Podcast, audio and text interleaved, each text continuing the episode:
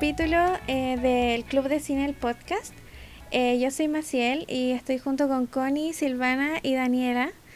Eh, y juntos somos el Club de Cine.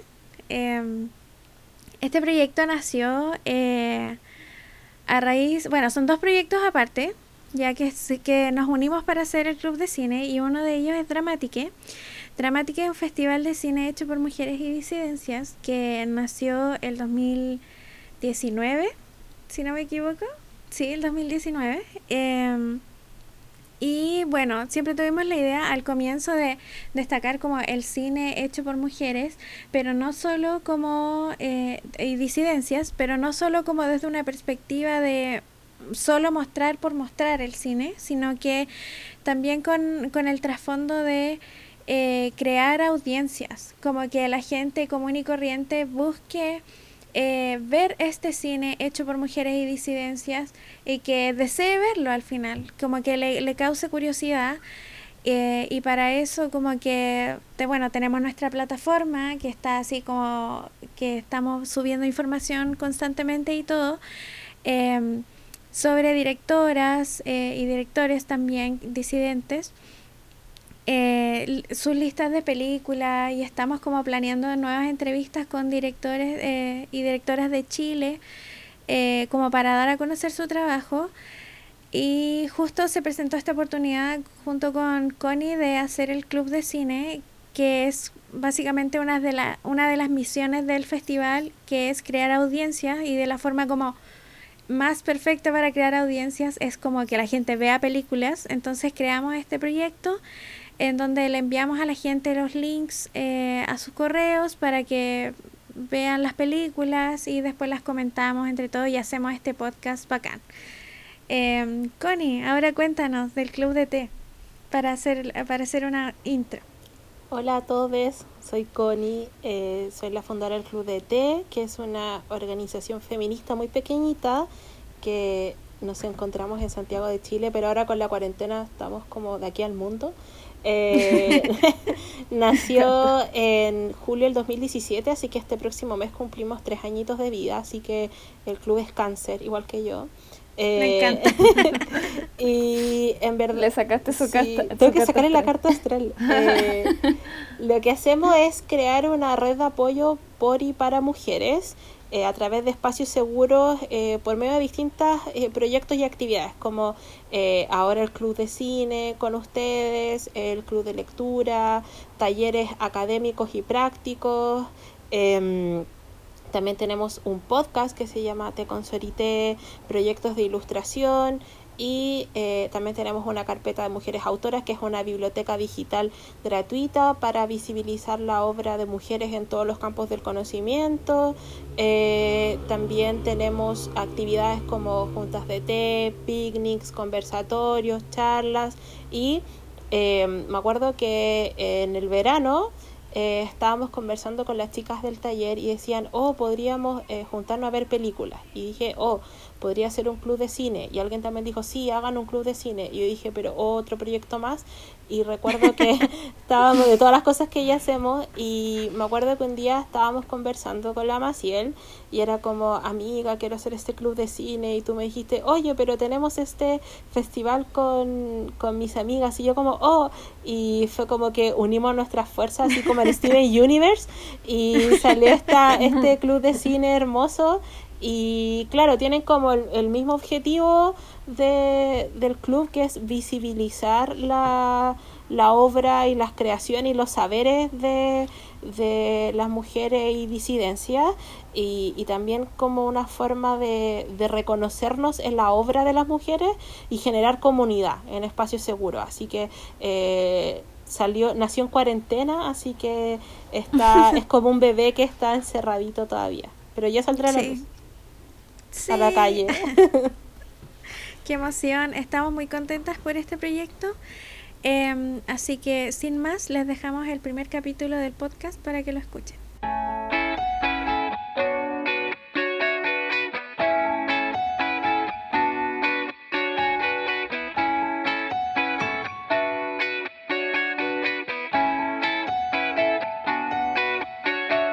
aquí reunidas para hablar de la maravillosa Agnes Barda.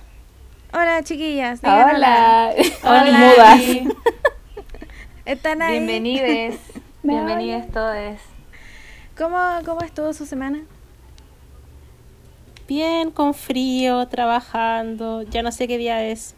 Nadie lo Como sabe. que, Nadie como lo que sabe. lo despierto y es viernes. O da lo mismo, pero con mucho trabajo porque desde que empezó la cuarentena trabajo más que antes.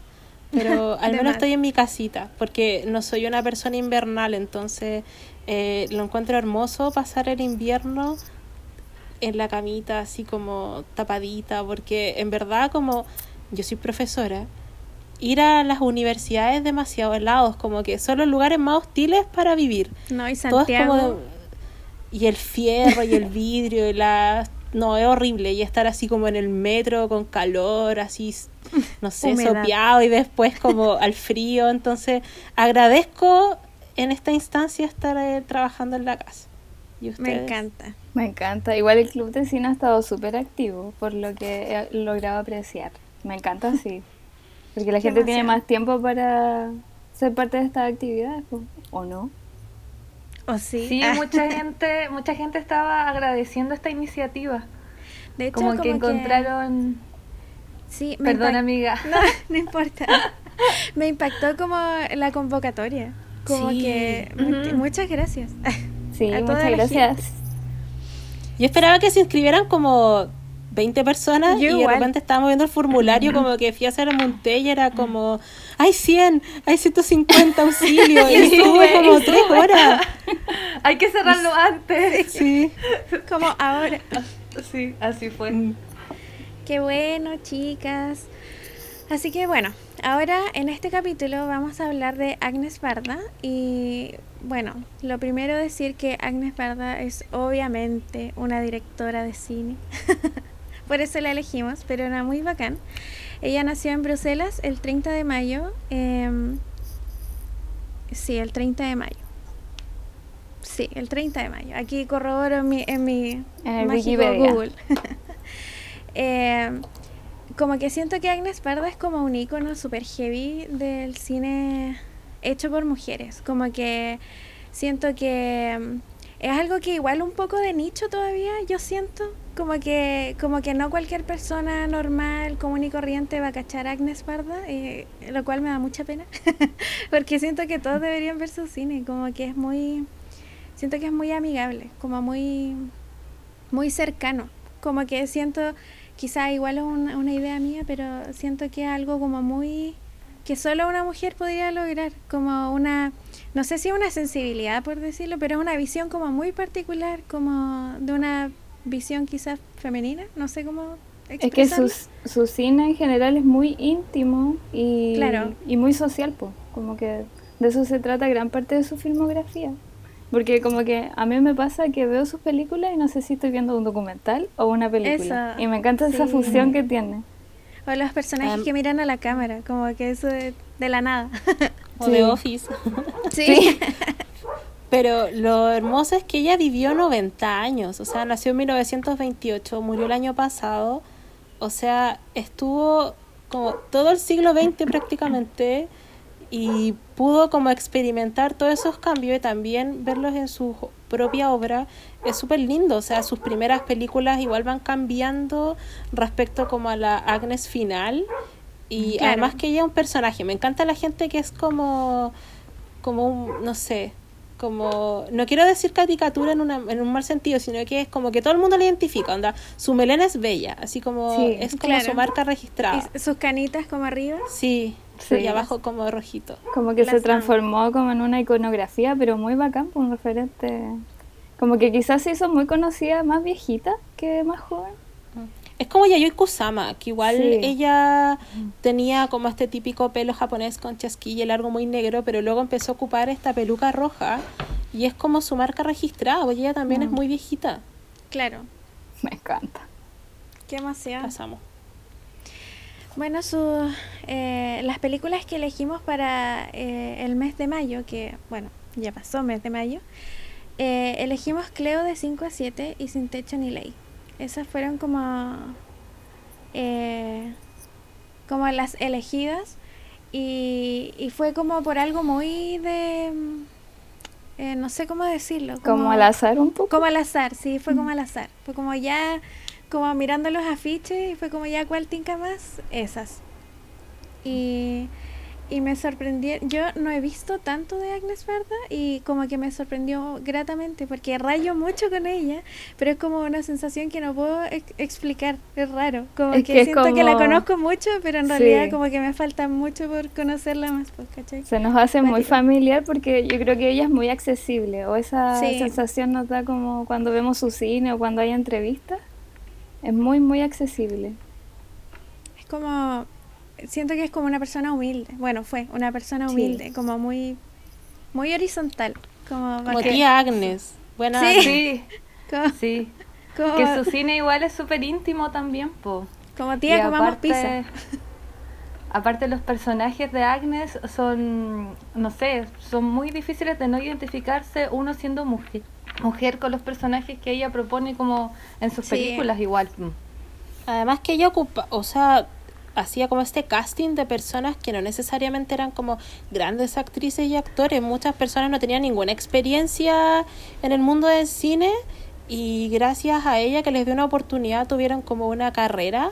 Entonces yo considero que era, ella era muy humilde y como muy generosa de compartir como, podríamos decir, sus privilegios en la posición en la que estaba, como para abrir un espacio para hablar uno de Claro. temas polémicos, pero también de incluir a todo tipo de personas en su obra, porque típico que se da, no sé, yo amo a Wes Anderson, es mi director favorito, pero todo el mundo sabe que Wes, Wes Anderson Claro. trabaja con los mismos actores y actrices Y todo el- en todas sus películas, Claro. y eso Sí, es como una está todo gracia, súper planeado. pero por otro lado no le da la oportunidad a está todo nadie. súper Mm. planeado. Claro, Mm. como que uno ya no se Sí. sorprende tanto. Como que esperáis cierta estructura. Como que en Agnes igual hay una estructura. Como que me di cuenta, bueno, viendo estas dos películas, que ella tiene, eh, le gusta partir con las certezas. Como que ya todas sabemos que a los personajes les pasa esto al principio de la película. Y después como de alguna manera, Sí. eh, aunque una sabe el destino de esos personajes, como que igual eh, se vuelve muy interesante saber como el entramado de la vida de estas personas y como que le da mucho Claro. eh, como énfasis a eso. Como que al final una, que como dice la Dani, se termina como eh, fundiendo un poco con los personajes, así como yo haría esto, no sé, po, cosas, cosas que pasan. aboga mucho como a la experiencia de ver esa trama, más que porque está como muy mal vista la idea del spoiler, como Claro. de repente la anécdota más importante que sucede en una película, Mm, como que, como que se te cae la película porque ya Claro, sabes como lo que, que va aquí a pasar. Agnes se lo pasea verdad Te demasiado. deberían re- Ujú.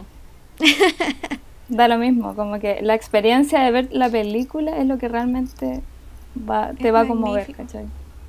La amo mucho porque yo soy muy extraña, porque yo amo los spoilers, los amo. Así cuando alguien me dice, oh, vi esta película o esta serie, digo, cuéntamela. Pero no, porque los spoilers, yo, no, cuéntame, quiero saberlo. Como que cuando sé todo, voy más Claro. animada a verla. No sé, y, la, y como igual es un, un error porque tiendo a hacer spoilers involuntarios, pero me encanta eso de ella, como que dice ya, la película pasa esto, los personajes son estos, Claro. este es el nudo, sigamos.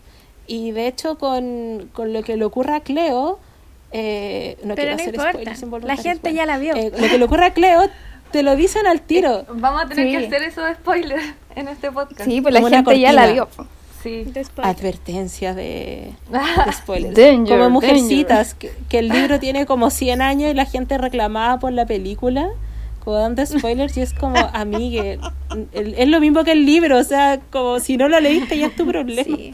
Voy a leer como chiquitita la sinopsis de Cleo para por si alguien que no ha visto la película eh, se enganche y dice una cantante francesa compra, llora, canta y visita a sus amigos mientras espera los resultados de su prueba de cáncer. Es súper heavy como un cáncer, ¿cachai? Es como algo ya muy muy satánico. Em, Y en el 62, como, ¿qué entenderían Sí, del cáncer como en que ese es, año? ¿Qué es el cáncer? Ahora, ahora es como muy, muy estudiado, como que Claro, ya, ya- no hay tanto misterio en Todos eso. conocemos a alguien que lamentablemente ha Sí, tenido qué cáncer heavy. o ha muerto de cáncer. que, que heavy eso cómo se replica, como Sí, que Antes era menos común y ahora es la caga. Em, eso, ¿qué opinan, ¿qué opinan de Cleo de 5 a 7? Como, hablemos de nuestras impresiones de las películas y después como... Eh, después hablamos de la sinopsis de Sin Techo ni Ley y, leemos los comentarios de las chiquillas, chiques que participaron en, en el club. A mí me pasó que cuando vi el, el trailer o la sinopsis, eh, me recordó mucho a eh, Desayuno en Tiffany's, Mm. porque es como muy la onda como de Audrey Hepburn y el, y el pelo y la ropa, era como muy fabulosa. Entonces, em, me pasó que como ahora estoy educándome con el club de cine, no quise leer como nada de la, de la película ni de qué era. Entonces cuando empecé a verla fue como, oh, es como esta misma idea como de alguien muy fabulosa, con una vida perfecta. Y eso es lo bacán, porque inmediatamente te dicen como efectivamente ella eh, tiene esta vida como muy mundana o muy exitosa y le llega esto del cáncer y de forma inmediata como que se transforma en una persona igual vulnerable para todo el mundo. Entonces ella se empieza a relacionar o a ver, el- uno ve como su transformación de cómo ve el mundo Claro. a partir de eso, porque igual ella era súper joven. Entonces es súper fuerte como que el cáncer te llegue como en la mejor etapa de tu vida. Además que en ese tiempo, po- o sea, por supuesto ahora es muy trágico, pero por lo menos uno tiende a decir, bueno, habrá un tratamiento, hay personas que lo pueden superar, pero en ese momento era como, se acabó. Entonces, eh, me gustó mucho porque también creo que es una ironía, después cuando hablemos de la Nouvelle Vague o la, o la nueva ola, de cómo toda la, la filmografía de ese tiempo, el ambiente, era como esta Francia exitosa, con muchos artistas y como con tintes medio revolucionarios, y París, como toda esa cosa de fantasía, y ella hace una crítica a eso a partir de Claro. lo que le pasa a Cleo. Como las historias Claro. personales. Una oda esa- como a la Eso, vanidad. Sí, totalmente. Mm. Es como que destruye un poco esa, e- esa perspectiva perfecta con, con una enfermedad que si bien ya en ese tiempo era como muy satánica, quizás ahora no tanto, pero es como... eh, lo que iba a decir es que ponen a los personajes vulnerables. Y eso es como se destruye toda la perfección y aparece la vulnerabilidad más humana del universo. Eh, y a pesar, en un momento yo igual me cuestioné eso de que como ya, igual es como una mina con mucha plata, como lo tiene todo y aún así la loca es como infeliz a cagar. Como que tiene como un polo, un pseudo novio que en realidad es como filo, como que nunca la ve ni nada. Igual está sola como votamos, ¿cachai? Pero es súper cuático como a ella también le gusta el drama, como, eh, como le gusta un poco ese drama, pues, ¿cachai? Como de sufrir y el amor y la weá y la incertidumbre del cáncer. Es cuático como, eh, como que odia eso, pero al mismo tiempo como que igual se mueve súper bien en ese ambiente como es dramático, ¿cachai? Es que al final Claro. era el centro de atención, o sea, no sé, pienso en las personas famosas de que, eh, y lo, lo pienso así como 2020, cuando hay gente como influencer que comparte cosas como muy íntimas y uno dice, oh, no, de- me gustaría como devolver el tiempo y no verlo porque te sientes como casi boyerista viendo como Claro. aquí en el hospital, no sé. Sí, Eh, entonces, claro, como que me imagino que igual es esa crítica de, de que las personas como como ella que aman el drama y la tensión y las luces, dentro como de esa victimización, quizás era su forma como de copar con el dolor, como de transformarlo en algo que se le dirigiera la atención a ella, o como, no sé, me dio mucha penita igual porque su relación con este señor era, era también como súper superficial, Ujú. como para la tele, y su entorno era muy falso, entonces al final eh, el cáncer sí o sí, aunque estés con otras personas, eh, es una enfermedad Claro. súper solitaria. Entonces Sí, es súper fuerte ver cómo ella lo, lo va procesando y que no es muy distinto ahora. Lo que pasa es que ahora tenemos como las redes sociales para así como hola aquí en Claro. el hospital, pero ahí ella lo hacía en, ella lo hacía en su entorno más inmediato como de Claro. ricos y famosos de París. ella lo hacía como comprándose sombreros, ¿cachai? Como que en esa Sí. escena cuando está probándosela y dice como, Sí. Estoy como embriagada por hacer esta wea como de comprarse cosas como impulsivamente, como sin tener tanto un deseo tan Sí. como pensado. Es que quizá igual mantenía esa superficialidad, ¿cachai? Como para no caer como en la pena y en la angustia de que estaba Claro. pasando por un cáncer, ¿cachai? Es como tapar lo real y la enfermedad como por cosas Igual como que banales. la estética ¿cachai? dice Caleta también, pues ella va y elige un gorro en verano, elige un gorro de invierno y negro, ¿cachai? Es como muy ya Claro. muerte. Exacto. Eh, Claro, para alimentar El drama. esto, esto que va sintiendo también, pues. es cuático. El drama, claro. Muy Sí. bacán. Eh, eh, ¿Quieren agregar algo? Vemos algunos comentarios. Hagámoslo dinámico. Ay, quiero, agre- quiero agregar que me encanta que el último personaje Sí. con el que más se... Como que se libera un poquito, Sí. como que el que más se abre. Claro, con el que realmente empezamos a conocerla. Porque hasta ese momento todavía estábamos como pendientes de sus pensamientos, nomás Claro. que hacían como... Pero no realmente cómo se, se... cómo ella podía desenvolverse con el resto. Y e- este personaje militar que lamentablemente tuvo que dejarla Claro. porque se iba como a la guerra, no sé. Sí. Eh, no sé, me pareció muy bonito colocar precisamente ese personaje como para que ella se cuestionara un poco también su Claro. propia realidad.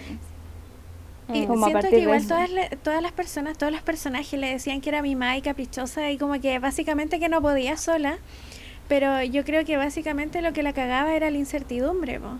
porque cuando ella sabe que efectivamente tiene cáncer y que, eh, no sé, el doctor le dice como a rompe y raja, como ya llega mañana a tal hora y te vamos a tratar y va a ser difícil, pero filo, como que ella, ella se siente como mucho más fuerte y empoderada de decir como ya, ya sé lo que tengo y filo, ya no tengo miedo, ¿cachai? Puedo Claro. enfrentar la situación. Sí, a mí me pasó como, eh, como un recurso estético, por eso me, me acordé de Desayuno en Tiffany's, porque no sé si se fijaron que en la, en la película muestran, la muestran en varias escenas ella como frente a vidrios Sí. o frente a espejos. A reflejos, sí. Sí. a reflejos, Sí. como cuando una parte que está como llena de gente y, y todo, y hay una parte donde ella dice como, eh, siempre pienso que todo el mundo me está mirando, pero yo solo me miro a mí misma. Eh, Y me acordé de eso porque justo salían como unos caracteres chinos, pero eh, claro, como ese recurso de, o cuando ella se está probando este sombrero como peludo y se está mirando como, claro, ella siempre estaba pendiente como de cómo la veían y después empieza como este, igual la, la película es como un viaje, como a partir de esta noticia del cáncer, como ella va como cuestionándose todo y, y al final, pese a que toda la idea del cáncer y el tratamiento que es muy doloroso y te limita mucho, quizás así como metiéndome en su cabeza, para ella fue como una oportunidad, como que le dio más libertad de la que tenía siendo esta Cleo Claro. perfecta. Porque básicamente igual le tenía miedo a todo, todo el tiempo. Como que de hecho, eh, el último personaje, eh, que no recuerdo, An- Antonio, si lo decimos en español supongo que se llama Antonio, Sí, sí. como es dice como se a llama las mujeres de tu edad como que nunca se entregan realmente a amar. Y después le pregunta a ella como, ¿cómo es ella? Y ella dice, bueno, soy así. Como, como en realidad le tengo miedo a todo. Y como que no quiero como nunca empaparme de ni una cosa porque tengo que ser perfecta.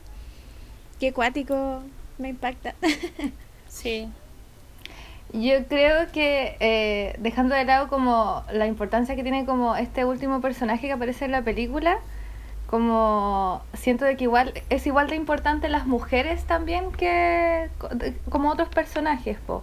Por ejemplo, la Sí, taxista que aparece al principio, que, Sí. que es súper chora, po, ¿cachai? Como que es taxista. Incluso la Cleo con la amiga que salen del taxi la catalogan como Sí, una po. mujer valiente. ¿Cachan? Como que no tenía nada que esos perder. Personajes, Mm. Esos personajes igual inciden también como después Claro. en la liberación Claro. de Cleo. La, ¿Cachai? Como en ese empoderamiento. Al igual que la amiga Mm. que posa como desnuda. ¿Cachai? Como que yo siento que el rol, o sea, eh, el rol de la mujer está como muy entrelazado, como todas las Como que mujeres en Agnes, Agnes en general hace eso, como resaltar mucho como la mujer Sí, eh, quizás puede ser muy miedosa, pero en algún minuto siempre hay otras mujeres que, que como que inspiran a este personaje eh, a, a superar la Claro. barrera de cualquier Sí. cosa. Como que en ella están las respuestas Claro. también que ellos buscan. Que heavy. Como pequeños guiños. Heavy. Me encanta la Agnes. muy seca y su pelito. Como que estoy pensando que la, el- la imagen de este podcast tiene que ser la Agnes en su almohadita, como escuchando. Le podemos dibujar unos audífonos escuchando nuestro podcast. Sí, Con su melenita. me encanta. Eh, sí, No, era muy Silvanita. ¿tú podrías como darle una vueltita a la nueva ola? Ya, la nueva ola se inició en la década del 50. Como los principales eh, exponentes fueron Godard, La Agnesita. eh, Rivet, Chabrón, Agnesita. Agnes, Agnesita. Em, mira, no te he visto mucha película precisamente de esa época. Yo particularmente no, no es que no me guste, pero igual, no, no sé, siento que, que no se le dio tanta cabida como a las mujeres, porque la misma Agnes Claro. fue invisibilizada dentro de esta nueva ola. Pero básicamente. Ay, perdón. Sí, de hecho yo soy, sí, yo soy, perdón, que yo soy fan de Godard eh, y era una persona horrible, pero bueno, eh, y Ana Karina y toda esa cuestión, entonces como que eh, me encanta como la estética de la nueva ola y como cuando después va, va a cambiar como el giro que va a tener cuando está la guerra de independencia de Argelia y después el mayo del 68 y de hecho el- mi- una de mis películas favoritas es como que se llama La China de, de Godard. Y cuando supe que, que Agnes era parte de, de ese movimiento eh, me sorprendió y me dio mucha rabia porque po. siempre tene- tenemos esta imagen de estas grandes actrices de Claro. la Nouvelle Vague, así como Ana Karina y otras más. Pero ella era una directora y al final que era un movimiento como tan, comillas, progre, nunca la incluyeron, No. entonces eran igual de machistas que todos los demás. Entonces es un movimiento muy que bello. buscaba igual como y, eh, y por supuesto, un poco la sí, hiperestructura del cine francés a algo como mucho más libre en, en expresión. po. mm, Sí, obvio. pero igual Sí, machista, Ay, ver, igual tenía cara de progre. Muy buena sí, intención. mal ejecutado. Claro. Mal ejecutado. Oye, eh, no sé si alguien se fijó, pero según yo es, o quizás no, eh, que en la parte cuando van a ver la película, el, y ¿Con la, la la película que proyectan, eh, con la amiga, el que actúa es Godard, según yo. No, no, no me fijé. Lo vamos a tener que googlear. Ah, habría que Oh, investigar. hay que googlearlo. No, es que era la moda, eran como los hipsters de la época, entonces todos se veían como Godard, como Sí. con los lentes. eh, escucha Sí, habría que buscar. ahí y vio a Godard, por favor, comente, comente. Sí. El cameo. Comenta, por favor. En la escena de la película muda, si es Godard o no es Godard. Yo digo que era Godard. Eh, ya ahora voy a decir la sinopsis de Sin Techo ni Ley, que dice, una adolescente francesa pide aventones, duerme donde sea y se enfrenta a un destino trágico y muy frío. Esta película la encontré heavy, como que literal después me dolió la cabeza. Sí. Cuática. no, la... Sí. A mí me dio A mucha ver, pena. Hablemos. Sí, la dejo ahí. está, hablemos. Eh, no, a mí me dio mucha pena porque, mucha, a pesar de que ya sabemos el, el desenlace de la, de la protagonista, de Mona, eh, aún así, eh, como el viaje que ella tiene y con los personajes que se va encontrando, se ve como que los hombres quieren como de cierta forma Claro. aprovecharse de ella. Y las mujeres son como las que la apañan, las que quieren ser como ella, ¿cachai? Libre, no sé, mochilera. Mm. La encontré muy bacán, a ella, a Mona. Es como el contraste, porque la otra Era Cleo la era otra como wea. muy como perfecta, siempre era, era Sí, como queen, y la otra no le importaba nada, así como, chao, me voy, así como eh, esta película que, que era de un libro, como esta que la protagoniza la Reese Witherspoon, que como que deja todo botado. Yo creo que es como el sueño, como un poco irse Claro. a vivir así a la vida. Pero claro, igual es como la romantización de lo que significa Claro. vivir en esas Y condiciones. siendo mujer, aparte. Porque es como, obviamente, que todas hemos soñado con poder salir y que no te pase nada. Pero no sé si la Dani o Silvana me comentaban en la tarde que era algo así como que en cualquier minuto sentían que iba a llegar un hombre y iba a atacarla o hacerle algo. Sí, como que claro. es súper heavy que tengamos como eso metido en nuestra cabeza. Lo encuentro muy lamentable porque al final es algo que no solo pasa obviamente en esa película, sino que es un miedo como real eh, con el que vivimos como todos los días eh, las mujeres. Entonces como que es heavy como tener ese sentimiento como ya en cualquier segundo va a llegar un weón y va a hacer algo, ¿cachai? Eh, pero la loca era súper como badass, así como que no le importaba nada. Eh, igual estaba como, eh, obviamente, decepcionada de- del mundo y todo.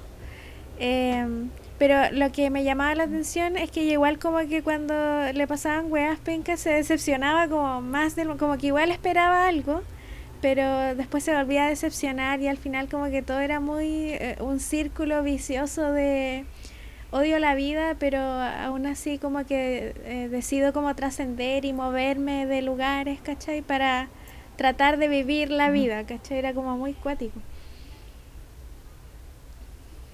Mm, Y además con la gente que ella va conociendo en este viaje, o sea, el de lo de Cleo era un Claro. viaje como personal, pero el de Mona era como un viaje literal, entonces como que ella va al tema como de la carretera, esta imagen como incluso gringa así haciendo deo y después, claro, escondiéndose como de la policía y después eh, va conociendo a otras personas como sin hogar o trabajadores o familias como en una granja, creo que criaban cabras o algo así, Sí. o, como o- pastores.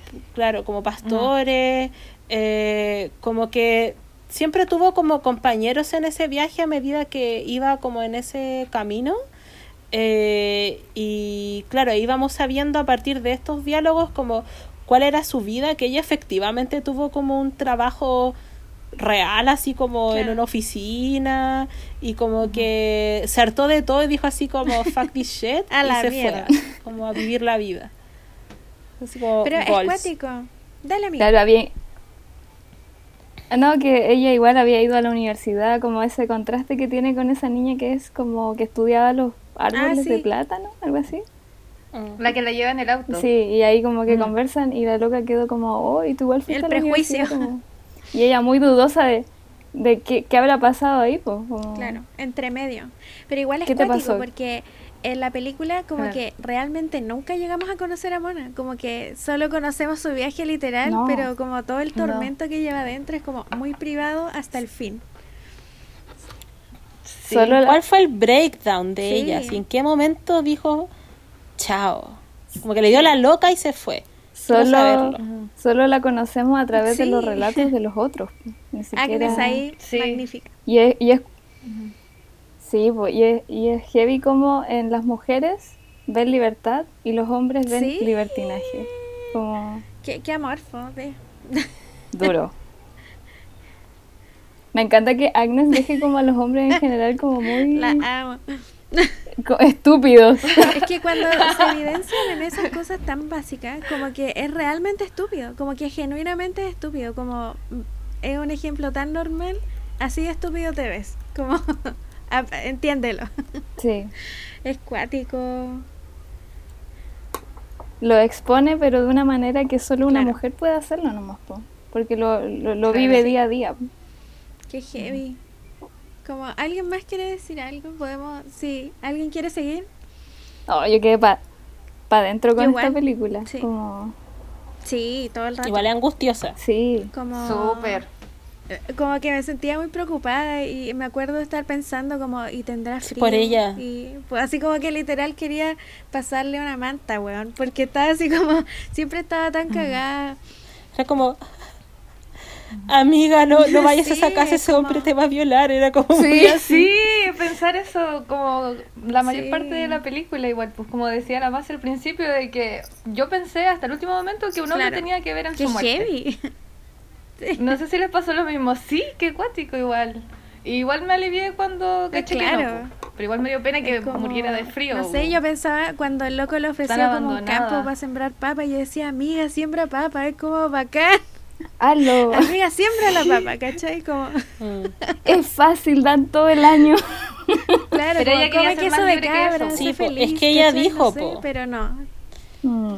ella dijo como que la, la libertad, o sea, como que ser totalmente libre te trae como la total soledad y ese era como un precio que ella quería, como estaba dispuesta a pagar. Igual lo Sí. encuentro comprometida, como que lo más fácil era como quedarse a sembrar papas y vivir feliz en el campo, pero ella eligió como esa vida con las consecuencias que, que podía tener. Como que era ya, ya filo, ya me, me lancé en esto y, y démosle. Entonces igual la encontré como muy valiente. Igual es heavy como amo, ella no cree sé. que como que la sociedad en general no la no le da bola, pero en realidad como que la película se construye entre estos personajes secundarios que están como muy atraídos eh, hacia ella, po. como no atraídos como de, de amor, sino que atraídos como curiosos porque ella representa como un misterio de mujer, Claro. po, ¿cachai? Entonces como que eh, ella Sí. es como ya nadie me quiere, filo, me voy a la mierda, pero es como todas las personas como, hoy aún recuerdo a esta niña, como que me duermo y despierto y me acuerdo de esta mujer que era muy brígida y se fue a la mierda sola, como que... Eh, Eso se llama los primeros guiños Sí. de sor- sororidad. sí, la amiga así como me electrocuté, pero después, ¿qué, para- qué habrá pasado con Mona? Como, En 1985. Sí, y de hecho me, me gustó mucho esa escena cuando está con este tipo que no recuerdo qué, qué rol tenía, pero era este tipo que tenía, que era como, que parecía como Jesús con boina. Él era como Sí. tunecino. Claro, sí, que era. Entonces, como que una parte se dicen como, es que has leído como tanta basura. Y dice, pero es que leíste mucha basura, como por eso es así. Y después le contesta, pero tú eres como muy soñadora, así como. Entonces, al final, como que. eh, igual la, la mona, la mona, estaba como muy decepcionada como de todo, pero en el fondo igual le encuentro súper soñador el hecho de decir como ya me voy, me voy a vivir la vida, como que amiga, obvio te vaya a morir de frío y te pueden pasar millones de cosas, Sí. pero ella también como que tuvo ese última como Claro. fe en la humanidad, o sea, como que a partir de este breaking point que tuvo como para dejarlo todo, pero igual tenía eso de que le podía como ir bien en Claro. este camino. Se aferró muchísimo a su propio nihilismo de lo que le estaba pasando. Ahora que recuerdo un comentario de Goodreads eh, que me gustó mucho, que dejaba un poco la pregunta. Eh, que por qué Mona no se aferraba a nada, o, o sea, no, no, efectivamente no se aferraba absolutamente a nada, ni a nadie. Eh, y esto no será a causa de que la, la habrán traicionado, como por qué te lleva a esto. Me gustó como esa pregunta, como ¿por qué la habrá llevado a eso? El sistema, sí, pero puede ser algo mucho más profundo, algo más personal, como un alguien que te hizo esto, sí, que te haga dudar un poco como de, de todo, porque te lleva a quebrar hasta tal punto de que no quieres ser parte de absolutamente nada. es muy heavy. Como muy buena observación. Podemos Sí. teorizar cinco horas sobre eso. Como eh, Sí. hacemos una, hagamos una ouija, ¿Qué llamamos a Agnes y le preguntamos, weón, porque Mira, Es la que te fui. ay no. no. Agnesita, muchas gracias por estas películas. Agnesita. Sí. Oye, Gracias. Y son tantas. Yo quiero Ah. destacar algo de Agnes, que no tiene como... Yo quiero destacar algo de Agnes Dígalo. como nada que ver con la película, pero antes de que se me olvide, porque a partir de todo lo que está pasando con, con el movimiento social antirracista en Estados Unidos, que igual nos, nos ha hecho cuestionar nuestros privilegios, eh, Agnes Barda hizo un documental sobre Negras, sí. las panteras negras Sí, Black Panther. que es sí. hermoso. Yo no lo había visto. como porque igual quiero como educarme, entonces y de verdad como la fotografía del documental está hermoso y que ella como desde Francia se haya interesado en este grupo que como tan lejano era una visionaria, así como que me encantaría que Agnesita estuviera viva como para De ver todo lo que está pasando. Ay, sí. Como que, que nos- estaría diría? grabando todo esto. De verdad. Me las imagino así como con Angela Davis Obvio. tomando té. Comiéndose Algo algo, así. un pastelito. Las dos con sus, las dos con sus, las dos con su pelo fabuloso, así como conversando lo que está pasando. Y ella grabando como Sí, con me una handicap, ¿no? No, Y un gatito dando Oye, los vueltas. gatos, Sí. en los gatos en las películas. Así que sí. Los gatos Son- de la son película están muy presentes. Y esa me Melenita, encanta. sí. Melenita y gatos, Ay, no, mejor combinación. Su casa, su casa productora es un gatito también, Ay, Tamaris. no, gatito. Me encanta. Oye. Como que ahora la, la humanidad debería replantearse como esa, ese, ese típico top que ponen como tienes que ver El Padrino, Taxi Driver y esas películas. No, chao. Mira, tú te tenés que ver eh, Cleo de 5 a 7, eh, la, eh, sin, sin, Sin Techo ni Ley y Las toda la filmografía, ojalá, de Agnes. por- Toda, todo su Quería- todo. decir que, perdón, Yo, que la sí. misma página que les enviamos como los links de para las películas de Agnes, ahí están, no, bueno, no están todas, pero hay muchas películas de Agnes, así que tienen que apretar Sí. como el nombre Agnes Barda y, y vean todo lo que puedan. Sí, yo, Yo quería, decir algo en función de eso, pero breve. Que igual en el, en el podcast nuestro o en los talleres del Club de Té, eh, yo he tenido como, todo mi 2020 ha sido como este cuestionamiento de la genealogía feminista. Entonces, es un ejercicio que uno hace como eh, a nivel como intelectual o de autoras feministas o de películas o de libros. Entonces, lo que decías tú de verdad es muy importante, como ya tenemos estas grandes obras del cine que han sido dirigidas por hombres. Bacán, son muy buenas Sí. obras, dejémoslo ahí, pero yo creo que hay que hacer como nuestra genealogía feminista del cine, así como cuáles son las películas dirigidas por mujeres que son las más relevantes en nuestra historia, por ejemplo. Y se puede hacer como un arbolito. Ese podría ser un proyecto dramático Sí. como hacer un arbolito Anotado. con manzanitas. En un honor a Agnesita. Eso. Una muy Gracias, buena idea. Oye, yo Dani. quería, yo quería destacar Dígalo. algo de la Agnesita. Eh, lo que pasa es que a ella le preguntaba mucho, bueno, estaba leyendo y que le, le preguntaba mucho de cómo ella sentía de que si su trabajo había influenciado a nuevas genera- generaciones de directoras. Y ella decía que sí, pues, obviamente, pero que también sentía de que su trabajo había llegado también a directores hombres. Porque Y difícil igual. ella mucho, mucho tiempo como que no participó como en festivales solo hechos por mujeres o producidos por mujeres, sino de que sentía que las películas por- eh, di- dirigidas por mujeres tenían que presentarse en los grandes festivales. ¿cachai? Como Cannes.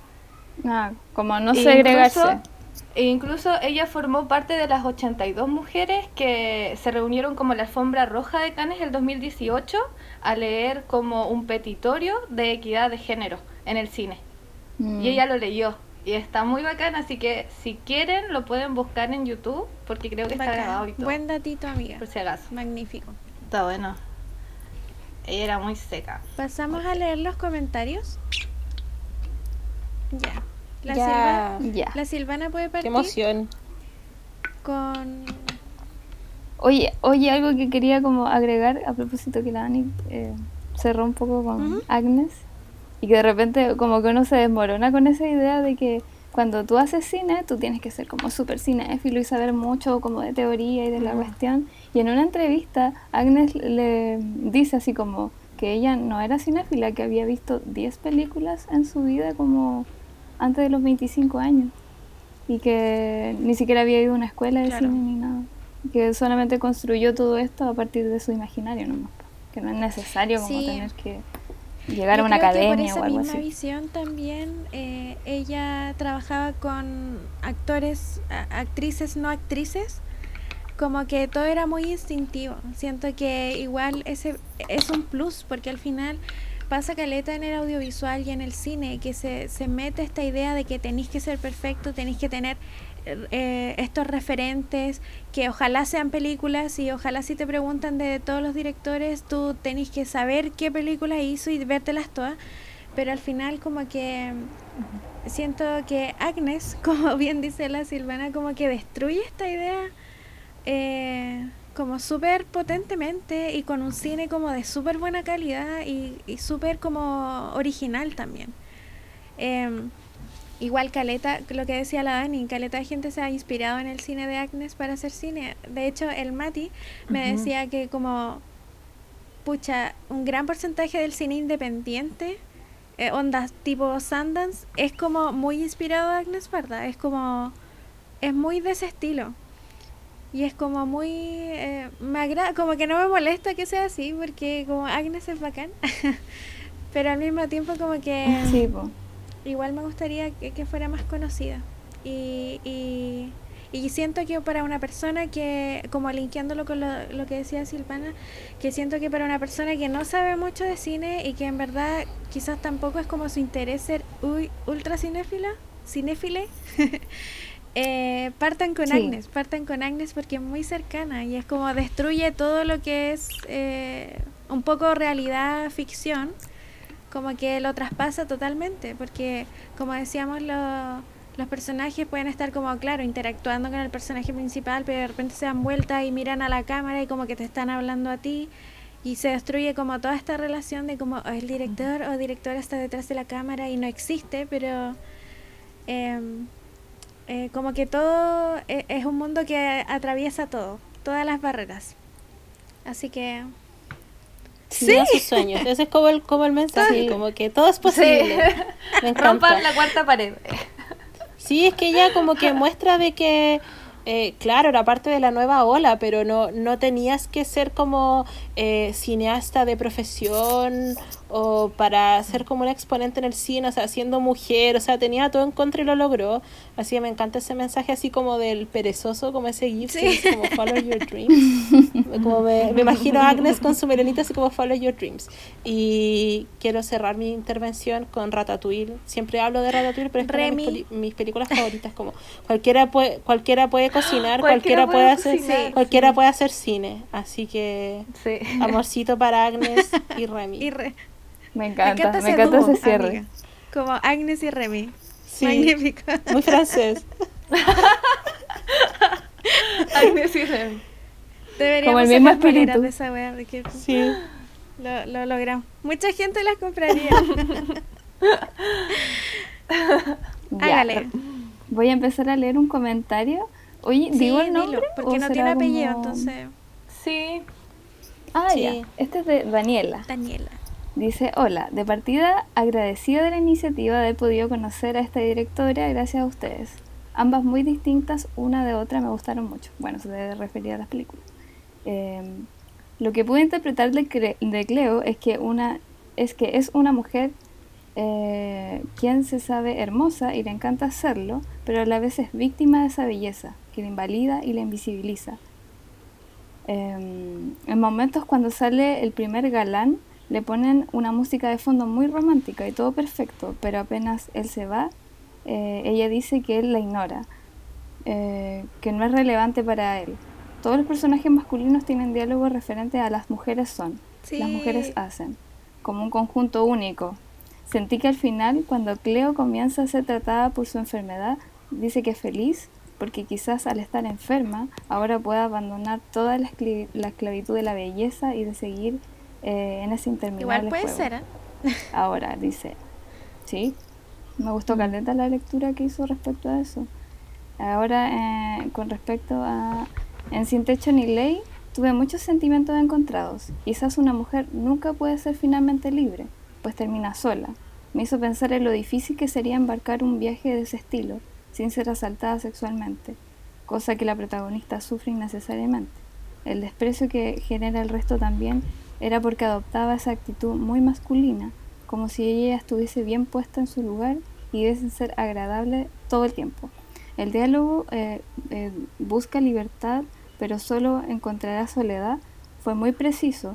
Creo que todos los personajes en algún minuto la ayudaron, representa algo dentro de la sociedad en relación a la mujer, eh, lucha de clase, machismo dentro de la misma izquierda, sororidad, trabajo en comunidad, etc. Eh, y finaliza diciendo, no soy para nada una experta en cine y puede que haya errado muchos términos, pero fue ese fue mi análisis. Un saludo para todos. Sí. Está hermoso. Está hermoso. Ay, Como que le... Sí. como que por eso quise eh, quise decir respecto a eso de Agnes, porque muchas comentaron cosas así como, bucha, yo no soy muy cinéfila, y es como, no importa, yo creo que lo mejor es no serlo. Le doy cinco agnesitas. 10 agnesitas. Sí, Cinco. Ya. Diez agnesitas. La, eh, ya voy a leer el otro, que es de Elizabeth, y dice, la escapada con su amiga en auto, ya, esta es de Cleo, la escapada con su amiga en auto, la visita al parque donde encuentra al soldado, al cual en un principio rechaza, pero luego acepta porque es soldado, porque los soldados son siempre buenos o porque van a la muerte, Guau, heavy. Creo heavy. que Cleo en dos horas ha estado tratando de hablar de su miedo a morir.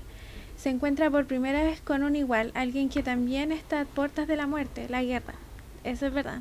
Alguien que no tiene nada que perder y que tiene un par de horas para compartir y acompañar y escuchar. El paseo por la ciudad en bus la vida, el dejarse llevar, el contar los miedos sin ser enjuiciados por nuestra belleza o por lo que somos. Que alguien nos escuche eh, sin más ni más. Ese es el desenlace, el intento de escape de la única pregunta sincera. ¿Voy a morir? Y el enfrentarse a ello con la persona más desconocida y honesta de la historia es también lo más verdadero. Cuando todo es drama para todos, la sencillez lo inunda todo. La conversación simple, sin ningún. eh, sin ninguna. Do- no, Doble doble, intención. intención. El hospital, la muerte y luego nuevamente el tomarse las manos y la compañía del que escucha, la promesa del te acompaño y luego me acompañas es romanticismo puro. Muy bonito. Bonnie, Bonnie. Pues la Muchas Sí, agnesitas. muchas agnesitas. Eh, no sé si Connie, claro. ¿Leo el siguiente? O lo leo yo o la Dani. Ya cachipún. La- No, lee lo tuyo, leo el siguiente. Ya. Javiera entonces. Javiera comenta.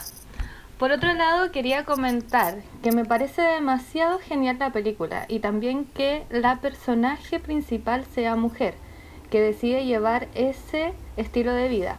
Para mí es como si llevara un gran cartel que dice, soy mujer y no necesito de un hombre para poder hacerlo. Hacer, perdón, hacer mi vida o cumplir mis sueños. De hecho, por cómo parte en la escena del final. No sigan leyendo si aún no ven la película. Ya, pero ya se supone que todos vimos la película. Tuve nervio toda la peli pensando que podría haber mata que la podía haber matado hombres o un hombre. Porque lamentablemente los femicidios son mucho más frecuentes de lo que quisiéramos. Y luego me sorprendió muy gratamente que no haya sido así. De todas formas, es lamentable que haya muerto, pese a que haya sido por otra causa, pero de todas maneras no me quedé con la frustración y la rabia de que de nuevo había sido un hombre el que arruinaba la vida de una mujer.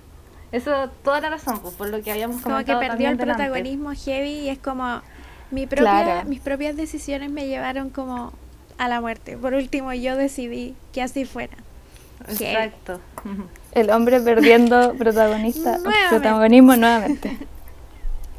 Es que, es claro, si hubiera, si hubiera muerto en la forma de un feminicidio, por supuesto hubiera tenido como el medio impacto, pero hubiera sido no como la obra de Agnes o la historia de Lolo, hubiera sido como la película sobre femicidio. Lo hubieran conocido por eso. Hubiera Entonces, tenido un rótulo. Mm. Así que voy a leer el otro comentario que es de Lola y dice, hola, en, un, en principio encantada con este proyecto tan lindo. Corazón, me divierte mucho poder formar parte de este club y sentirme más acompañada en estos momentos de aislamiento.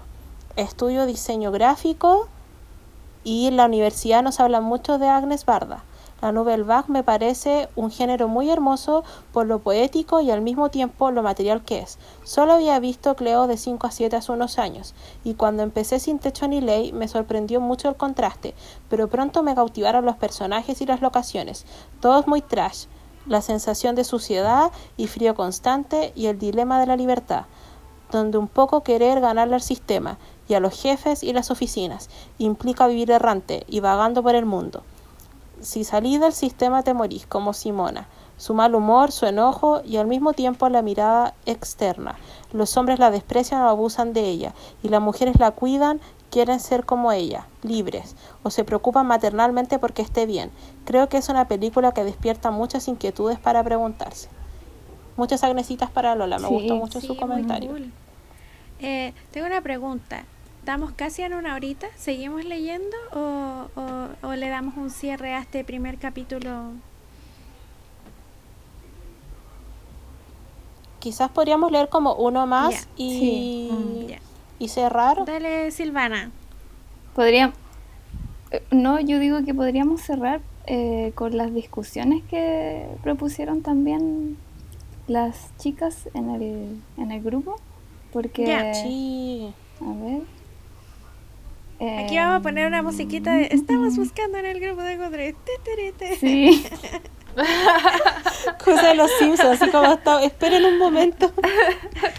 ya. Eh, el, abrieron una discusión en torno a la escena del tarot de A Cleo de 5 a 7. Porque, eh, bueno, como todos nos dimos cuenta, parte con la escena color en el tarot y después vuelve en blanco y negro. Claro. ¿Se Sí. ca- ¿Cacharon eso, cierto? Entonces, Mm. una discusión en torno a eso. ¿Pero qué, qué, qué, eh, qué teorizan al respecto?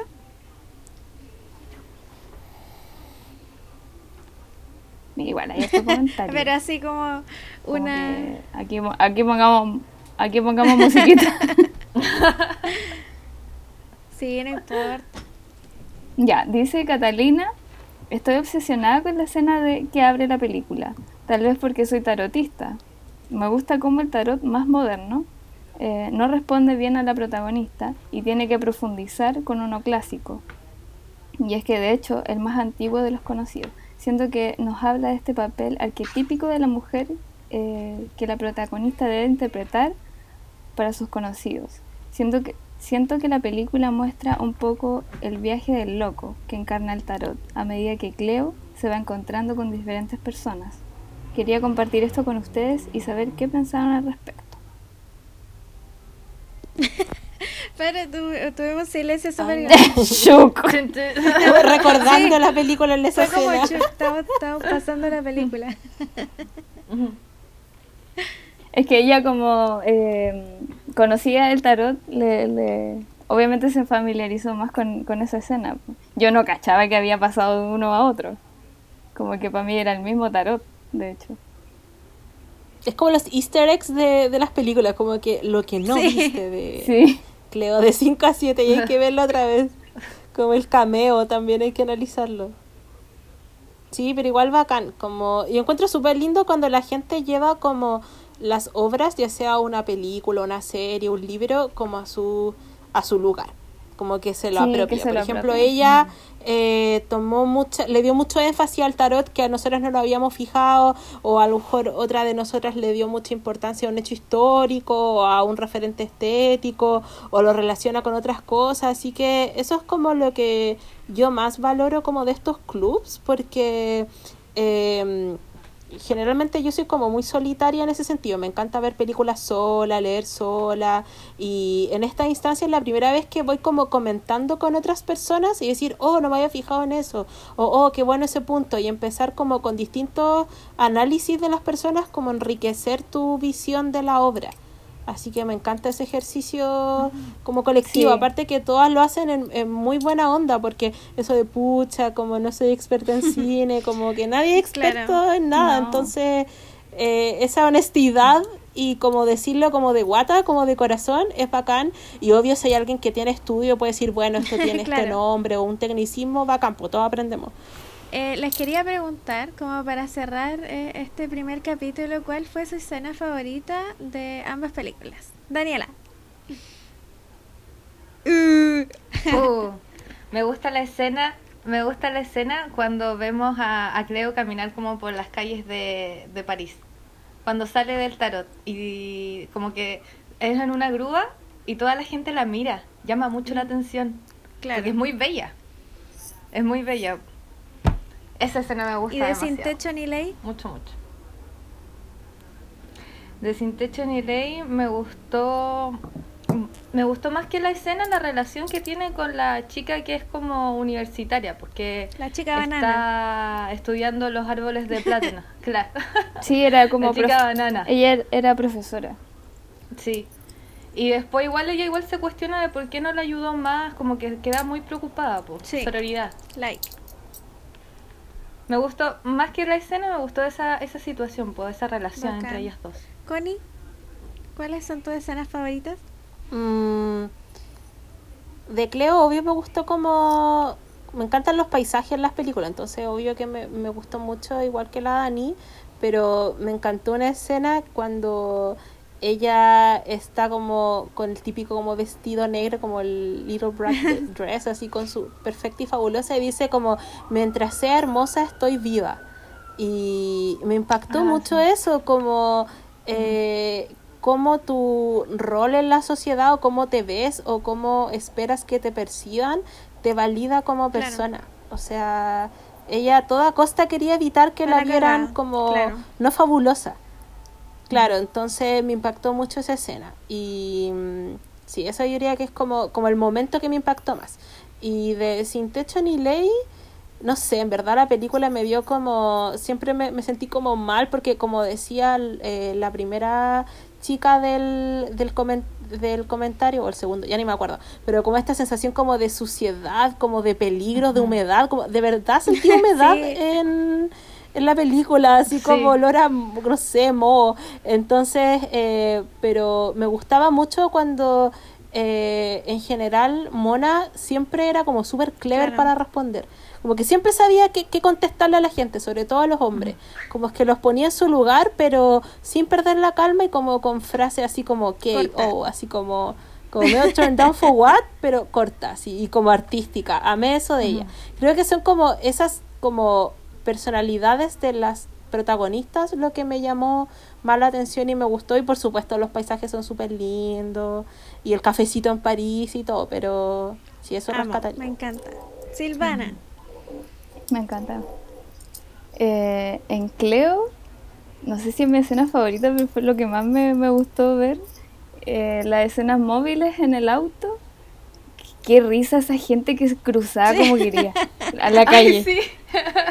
Llegaba y cruzaba. Como que era 1962 y no existía el paso seguro.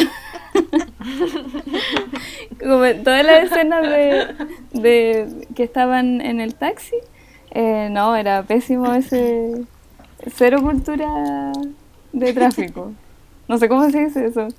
Como cultura vial, Eso, algo así. cultura. Y mm, en, en Sin Techo ni Ley, eh, cuando se empieza a la vieja. con la señora, oh, magnífica. Ay, sí, qué buena escena, amiga.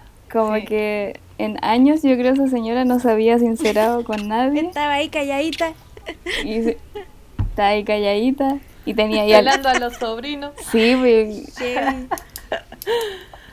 pelando ese, esa relación tan forzosa que tenía con su sobrino. pues. Era muy amorfo. Mi favorita de Sin Techo ni Ley igual fue esa, como que ver a, a la abuelita así como un poco más libre y ella igual como riéndose como no se rió en toda la película.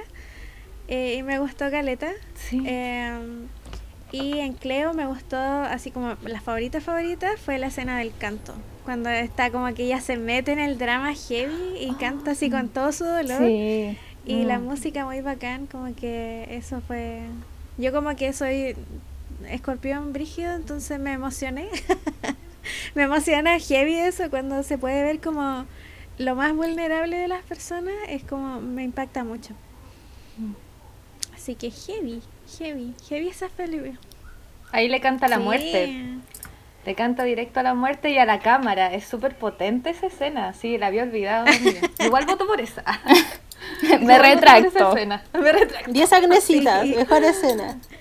Mejor Y escena. ese ha sido el podcast eh, del primer ciclo del Club de Cine. Estamos muy felices de que haya funcionado y que mm, y de todos estos comentarios muy bacanes que nos llegaron. Y sorry, obvio que no podemos leerlos todos, o sea, como en vivo, pero obvio que los leímos todos como nosotras. Eh, y estamos muy contentas como de recibir su feedback. eh, y da lo mismo que no sepan de cine, como que, como que igual saben de cine sin eh, saber lo técnico. Yo creo que es, es el, ese es el requisito, Eso, no sí, saber porque tanto de cine. Sí. Eh, y bueno, aparte queremos contarles que el, este ciclo que ya está, ya empezó a correr, digamos, eh, lo vamos a empezar a hacer bimensual. Por lo tanto, vamos a elegir dos directoras y una es Lucrecia Martel, gran Lucrecia Martel y Sofía Coppola. As- Luquecha, Luquecha. Martel, así que tienen dos meses para eh, para ver las películas y comentar. Eh, nosotros esta semana vamos a publicar eh, las fotitos para que ustedes empiecen a, a comentar eh, o dar sus apreciaciones de las películas. Eh, y eso, síganos en nuestras redes sociales, en Instagram, en Twitter y en Facebook, que está como arroba el club de té. Y nosotros estamos en arroba Dramatic Festival en Instagram y pueden visitar nuestra página eh, dramaticfestival.com. Eh, y tienen que estar a- a- atentos también a, a los talleres y a las actividades del Club de Té que siempre están funcionando 24/7 y que sí y que Non-stop. Dramatic Festival va a tener su eh, su versión online del 16 al 18 de julio así que atentos porque se la en pierdan. unas semanitas vamos a Oh, liberar para mi cumpleaños. ¡Eh! selección oficial para que estén atentos eh, y eso, muchas gracias por escucharnos, estamos muy felices y eso. Sí. Dejen sus sugerencias cuídense. para el podcast también, para el próximo. Sí. Eso. Sí, comenten y participen en el grupo de Goodreads, Sí, en las redes sociales. Eso, muchas gracias, que estén Besitos. bien. Bye.